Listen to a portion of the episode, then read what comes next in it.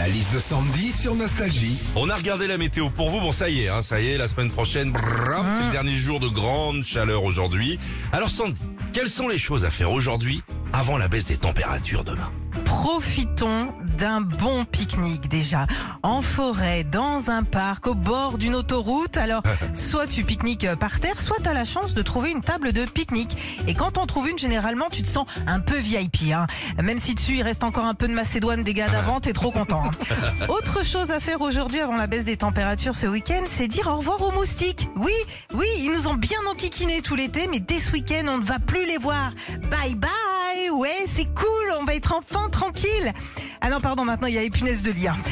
Et puis euh, aujourd'hui, avant l'arrivée du froid demain, on va pouvoir se mettre les doigts de pied à l'air et porter une dernière fois ces Birkenstock. Alors je sais pas qui a créé ces sandales, hein, mais ce sont des génies. hein.